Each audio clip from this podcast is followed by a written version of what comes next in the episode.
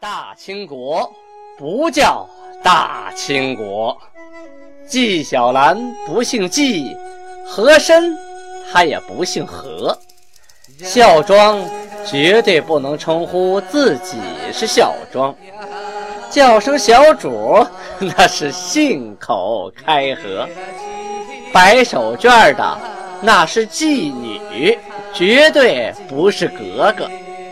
好。今天听俊贝勒播讲一段《青通剑》。听众朋友们，大家好。上次我们讲到清太祖天命九年，农历甲子年，公元一六二四年二月初一，档案记载，努尔哈赤啊与蒙古诸部联姻通好。蒙古诸部与努尔哈赤联姻呐，目的是为了对抗察哈尔的。林丹汗在当时，林丹汗为了统一漠南蒙古啊，讨伐与金结盟之科尔沁诸部，就是他发兵打科尔沁这些部落。他这么一做呢，反而使科尔沁部诸部啊这些蒙古部落跟金国的关系变得越来越密切了。你越打我，我越得找外援呢，哎。这就是所谓的围渊驱鱼，就是把池塘里的鱼啊往外边赶呐。蒙古科尔沁部部长翁果岱的儿子奥巴洪台吉派使者啊送来了书信，书中曰：“奥巴洪台吉等等致书于明眼重光威震列国睿主陛下。”好家伙，这个名头很长啊。其实说的就是那个努尔哈赤啊，吾嫩江台吉等闻韩愈莫不心服，人主持其大事，才知自韩，吾等莫有敢违命者。但察哈尔及卡尔喀部知吾等与大国同谋，必来征伐，将何以为我谋也？为韩仇之而已呀，这段话是说呀，我跟你努尔哈赤通好了，让那边人知道了，肯定来打我呀。那时候我就没招了，你说我该怎么办？我只能请您出主意啊，啊，大概就这个意思。努尔哈赤啊，遣啊，就得到这个消息之后，派遣巴克士，巴克士是官名啊，库尔禅、西福这两个人啊，往那边去了。与奥巴洪台吉等等会盟，就等于派这两个文臣啊大官去会盟，誓言称二国因有察哈尔欺凌之愤，故以盟言昭告天地，愿同心合意。这意思是说呀，察哈尔欺负我们啊，所以我们结盟啊，我们同心合意，就是两家为一家，谁欺负我们，我们一块打。奥巴洪台吉部啊，后来真的被察哈尔部侵略了。金军还真的派部队去增援了啊，而且为其解围。这种蒙古部落呀，和和那些生活不下去来投靠的，它不一样啊，它是有一定实力的，占据一定地盘的，在嫩江流域由他来管辖。但是呢，他对这个林丹汗还是啊很害怕的，他打不过人家，但是他也没有说抛弃故土啊，就说不要科尔沁那块地方了，跑呃跑到努尔哈赤这边来生活，他也不是那样，他呢。还守着原来的地方，一旦发生了战事，打不过人家，就请求盟军，就是金国的增援。档案记载啊，这个月份，巴亚拉卒，意思是说去世了。巴亚拉，一五八二年生，一六二四年卒，享年四十二岁。爱新觉罗氏，塔克氏的第五个儿子，努尔哈赤的弟弟。明万历二十六年（一五九八年），伐就征伐安楚拉库路啊，有功，赐号卓里克图。这个翻译过来的意思就是笃义啊，就是一心一意的意思。这个笃是足字头下边一个马啊，笃义就忠诚，一心一意，很忠诚的意思。三十五年（一六零七年），巴亚拉呢还参加了啊征伐赫西赫、俄莫赫苏鲁、佛纳赫。啊，这三路的战斗，顺治十年（一六五三年）追封为贝勒，谥号刚勇。转过头来，我们说说明朝这边。明朝大学士孙承宗啊，派遣大将满贵带兵偷袭大凌河。满贵这个人啊，我们一定要介绍一下，因为后期啊，啊，他守这个跟袁崇焕守宁远城啊，啊，还是很有功的，很能能征惯战的这么一员大将。这个满贵他还不是汉人，他是蒙古人啊。他很小的时候啊，就进了明朝的境内。住在哪儿呢？宣化，当时叫宣府啊，就河北省的宣化市，住在那儿，就等于是交界处啊。长大以后啊，便跟着部队打仗了。后来呀，功劳啊越来越多，累积军功，升至参将。天启二年，就是一六二二年，大学士孙承宗啊，在边关啊行走啊视察，这个满贵呀。就过来拜见。大学士孙承宗一看这个人模样啊，一打量，与他欲交谈，谈谈军国大事，咦，深感，哎呀，好奇才呀！这绝对是一个上好的人物啊！啊，于是啊，就想让他出来镇守山海关，并命他为副总兵。领中军事啊，负责中军。这孙承宗啊，手底下那大将啊，有的是，文武官员有的是。为什么单独用满贵呢？满贵这个人呢，为人很粗鲁，就是蒙古人天然那种性格啊。但是啊，忠勇绝伦，什么概念呢？这个忠就是说他忠诚，他绝无二心。勇就是不怕死啊，真敢往前冲，不好声色，啊，不太就是说，呃，讲究官员的排场，啊，与士卒同甘苦，啊，跟当兵的，别看我是将军，跟当兵的一样睡帐篷，啊，一样一个大锅里搅马勺，所以呀，士兵都拥戴他。这回呀，把他调到宁远，与袁崇焕共筑。宁远城，当时蒙古部落呀，驻牧于宁远的东边啊，就是现在，呃，宁远就现在的这个，呃，葫芦岛下边那个新城市啊，这东边呢就是葫芦岛和兴城中间这块地儿啊，这块小平原狭窄地带，这蒙古在那儿放牧，辽民呐，就是汉人啊，逃归者呀。经常要路过这一段，就遭到抢劫啊！孙承宗啊，这这这件事情，很是，哎呀，很是忧虑。想啊，这个东北的辽辽宁地区，这个汉人很多呀，想逃到宁远来，或者逃到山海关来，都得经过蒙古人方部这段，所以呢，决定派遣满贵，还有总兵尤世禄带兵偷袭大凌河。啊，整个这个兵啊，一打到大凌河这一条线，就给打通了啊。诸部西迁，东边的安宁啊，就是说这个蒙古这些人呢，一看这大部队来了，也就跑了，不在这放牧了，所以这边东边就安宁了一段。当时蒙古的拱兔、草花、宰赛、诸部啊，都是洋与明结好。这表面上跟明朝结好，现为了讨赏钱啊，为了要东西嘛，好接受抚赏。但是阴怀反侧呀，这暗地里啊，墙头草，随风倒，而且有时候趁机捞早草啊。你和金国打的挺热闹的时候，我还去打一耙子。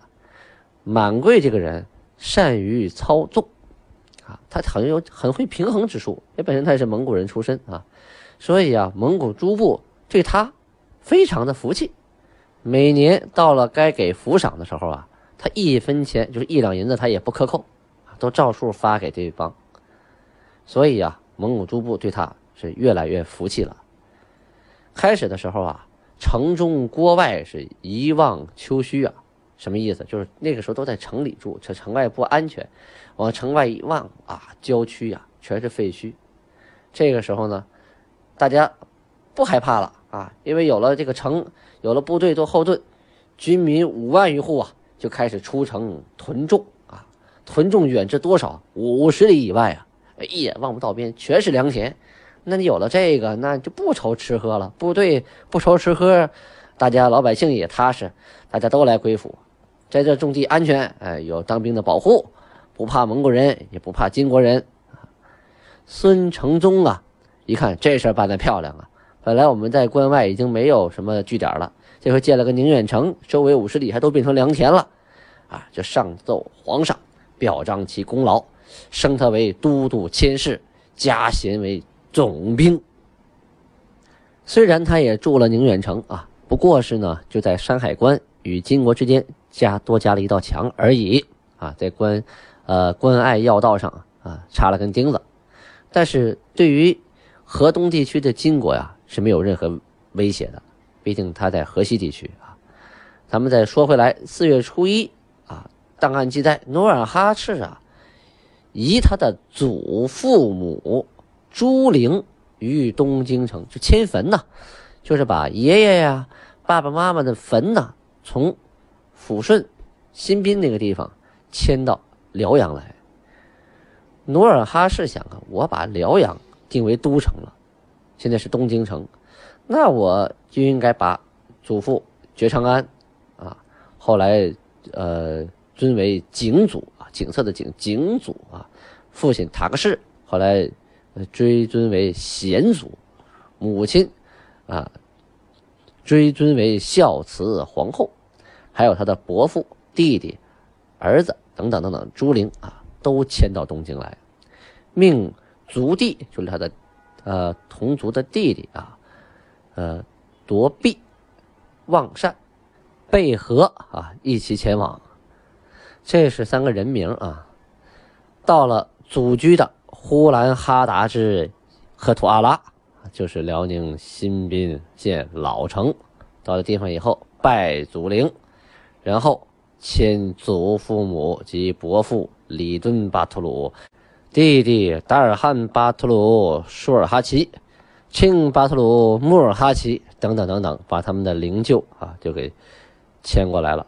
努尔哈赤率领众部队披挂出东京二十里啊迎接灵柩，命塑草为汉人形，就是拿稻草啊扎成那个汉人的形状，放炮、呐喊、斩草人，以夺其地。什么意思啊？这就是一个形式啊，表现这种夺了这个汉人地的形式，来给祖上看，给爷爷呀、父亲呢做汇报，让他们看看。你看，努尔哈赤，我今天为你们报仇了，已经夺下了汉人的地啊，杀了汉人，啊，你们应该瞑目了，应该安息了。我要把你们迁到这边来居住，你们踏踏实实的吧。这地方的汉人被我赶走了，地是我们女真人的了。灵柩迁过来之后，安葬在何处呢？选在了东京城东北四里外山岗上建立了陵寝。努尔哈赤与祖父陵前，啊，跪殿，祝曰：“武征民国，以复祖父之仇，遂得广宁、辽阳，今迎先灵，葬于所获之地，起。”祖父上达天地神奇，明中莫佑。努尔哈赤继娶之妻滚代及阿尔图图门、楚英灵柩一同移于此。就是说，努尔哈赤啊，他后来娶这个媳妇叫滚代啊，也去世了。还有他的儿子阿尔哈图图门，还有楚英等等的灵柩，也都一块。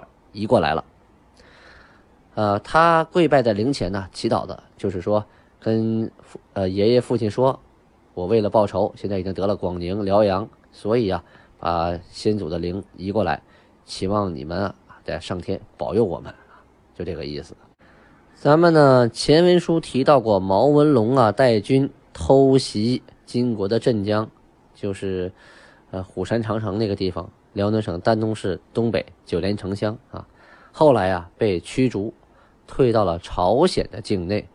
明廷啊授予毛文龙为总兵，后来一直加官到左都督，挂将军印，赐上方宝剑啊，在皮岛设驻军啊，岛上的兵本是河东的居民，自金军呢取了河东之后，呃，老百姓啊挺多都逃到了岛上，毛文龙安抚笼络这些逃亡的百姓，同时呢，在他们当中啊选出壮年，哎为兵。分部哨船啊，就是小船啊，为前哨放哨的啊，连接登州，就是今天的蓬莱啊，互为犄角，就互相照应。王文龙啊，令游击三员，就是三个游击，带着兵，沿着鸭绿江，越长白山，跑到哪儿了？跑到挥发那个地方了，就是以前呢被努尔哈赤灭了的挥发部。灭了之后啊，努尔哈赤仍然在那设有驻军呐，啊，这也是一个边境啊，得有人看着呀。因为过了长白山，过了鸭绿江，这一面就是朝鲜呐。毛文龙啊，并不知那边啊兵力虚实，就派了这么一股部队，看看能不能迂回作战，沿着鸭绿江，我越过长白山，我绕你那边打你去。结果呢，碰到当地的女真守将，一仗而败啊，被人家追了三天三夜。直至全军覆没，看样子毛文龙这招迂回战术啊行不通啊不灵。这个鸭绿江上啊，中间有个岛叫镇江岛，这岛也不小啊。现在上边朝鲜人民还在上面耕种啊。当时毛文龙啊，从朝鲜益州城西渡鸭绿江，入岛，在岛中种地屯田。努尔哈赤发现之后啊，命令大将棱格里、武善带兵一千啊，悄悄的偷袭了这个镇江岛。途中啊，抓获了间谍。从间谍的口中得知啊，民兵是白天啊渡江到岛上来收割，晚上啊哎就撤回去。他不在那待着，他们也害怕。睡在益州的江岸啊，睡在江江岸边上。这个棱额里啊，就带着部队啊撤回了自己这边啊。半夜的时候啊，就在自己的岸边上啊潜伏在呃山崖僻静处，让对方无法发现。在第二天早晨呢，明军呢还照例啊过来到岛上来收割，收割粮食啊，种完了不能不收啊。